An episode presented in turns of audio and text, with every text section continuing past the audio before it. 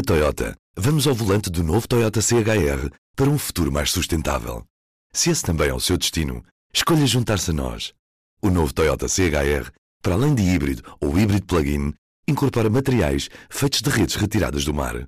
Assim, foi pensado para quem escolhe ter um estilo de vida mais ecológico e consciente. Cada escolha conta e escolher o novo Toyota CHR é ir mais além pelo planeta azul.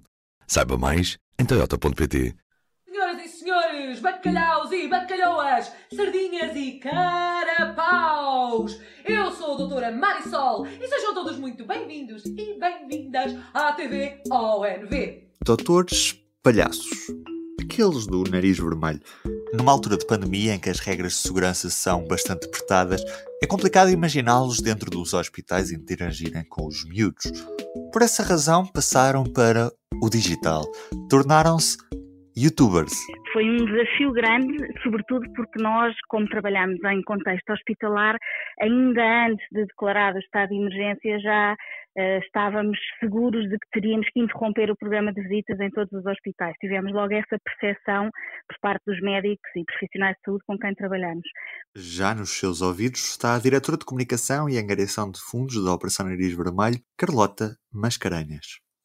Portanto, o que acabou por acontecer foi que em 15 dias, e já com a equipa toda em teletrabalho, nós tivemos que magicar entre nós, com, com um esforço de brainstorming da equipa artística, qual é que seria a forma mais eh, rápida de implementar e ao mesmo tempo mais democrática para permitir manter o contacto com as nossas crianças, nossas entre aspas. E portanto foi assim que, que chegámos à conclusão que um projeto digital era o mais execuível e que através de plataformas a que facilmente se tem acesso, como é o caso do, do YouTube e do Instagram, eh, seria uma forma viável de nós tentarmos conseguir fazer chegar eh, a nossa energia, digamos assim, um bocadinho do nosso trabalho às crianças, apesar de estarmos à distância. Portanto, não podemos entrar pela porta e imaginarmos uma janela para podermos entrar na mesma e chegar ao contacto com elas. Então, na prática, vocês passaram a vossa atividade completamente para o digital, começaram a fazer vídeos, foi isso? Exatamente, criámos o nosso canal, uh, temos no nosso canal oficial de YouTube, criámos a TV ONV e o objetivo era todos os dias nós levarmos às crianças, duas vezes por dia, uma vez às 11 da manhã e outra vez às 6 da tarde, dois episódios novos protagonizados pelos nossos doutores palhaços. Portanto, isto exigiu aqui um, um, esforço grande da equipa artística e o nosso diretor artístico fez um trabalho fantástico em tentar perceber qual era a melhor linguagem, quais eram os melhores temas para colocar nestes vídeos, de que forma é que nós íamos tentar captar a atenção das crianças e, portanto, assim se criou o conceito de tentarmos criar ali um pequenino momento, os vídeos têm três minutos, em que os doutores palhaços quase que abrem as portas de sua casa para as crianças poderem entrar, porque todos os episódios foram filmados pelos próprios doutores palhaços, pelos artistas, também eles em teletrabalho, portanto, nas suas próprias casas. Olá! Eu sou o doutor Félix Férias e hoje vou fazer nada. Isto permitiu uma dinâmica que também nunca tinha sido possível no nosso trabalho diretamente no hospital. Portanto, tentámos tirar um bocadinho partido disso e fazer disso um elemento de curiosidade para as crianças quando os vissem a trabalhar das suas próprias casas. Que feedback é que têm recebido desta alteração de paradigma que, que fizeram nestes últimos tempos? As crianças têm gostado do, dos vídeos?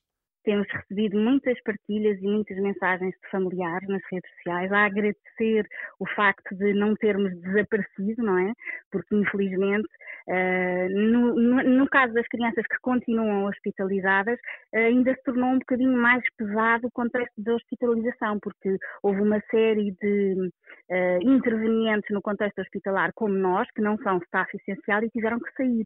Portanto, tivemos logo uma reação de entusiasmo por parte familiares, tivemos também um reconhecimento grande, muito importante para nós, por parte dos profissionais de saúde com quem nós trabalhamos. Aliás, ultimamente fizemos um episódio onde convidámos alguns profissionais de saúde a participar e a entrar nos próprios episódios. E depois temos também outra forma de, de avaliar uh, o impacto, que é no fundo conseguir analisar os números, não é? As visualizações que têm os nossos vídeos, as partilhas, uh, e percebemos que estava a ser bem sucedido também olhando para esses indicadores. E trouxe-nos aqui outra, outra hum, situação curiosa, uh, que foi nós permitiu-nos chegar a um universo muito mais alargado de crianças, porque passámos também a contactar com milhares de crianças não hospitalizadas, mas que estavam também confinadas nas suas próprias casas. E, portanto, à procura de conteúdos dos pais para também poder uh, entretê-las. E, portanto, foi, foi dessa forma positivo, porque conseguimos extravasar o nosso trabalho para fora das fronteiras do, do hospital e das pediatrias. Nós sabemos que já estamos em contexto de reabertura de muitos setores da, da atividade, mas vocês provavelmente vão ser os últimos, certo? Há, há, perspectivas para, para voltarem aos hospitais? Como é que está o processo nesta altura? Nós temos mantido temos mantido contacto próximo com todos os 17 hospitais onde estamos e, naturalmente, temos que seguir aqui, no contexto de saúde, à risca todas as diretrizes da Direção-Geral de Saúde. E, portanto, não é o momento ainda para se pensar uh, no regresso, temos que ser muito, muito prudentes e temos que uh, ir alinhando os nossos, a nossa forma de agir com as diretrizes da Direção-Geral de Saúde, porque não queremos nós próprios, a nossa equipa, ser um agente de, de, risco para as crianças que estão no hospital. Não queremos correr o risco de ser nós a levar alguma coisa de fora para dentro do hospital.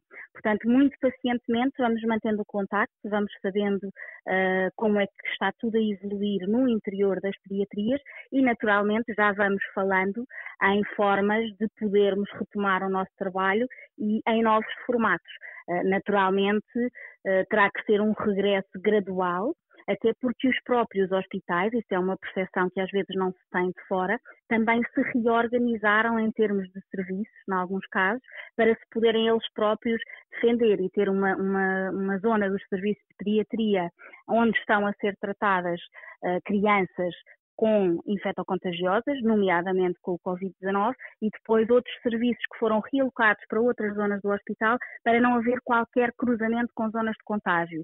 Portanto, até os hospitais se reorganizaram, por isso, naturalmente, quando regressarmos, vamos ter que trabalhar com cada hospital individualmente e perceber qual é a melhor forma de voltarmos a entrar e de voltarmos a fazer esse percurso dentro do hospital. Lá chegaremos. Carlota, foi um prazer. Obrigada, Ruben. Em todos os momentos, a fidelidade continua consigo, para que a vida não pare. Fidelidade Companhia de Seguros S.A. E do P24 é tudo por hoje. Eu sou o Ruben Martins e estou de regresso amanhã. Até lá. O público fica no ouvido.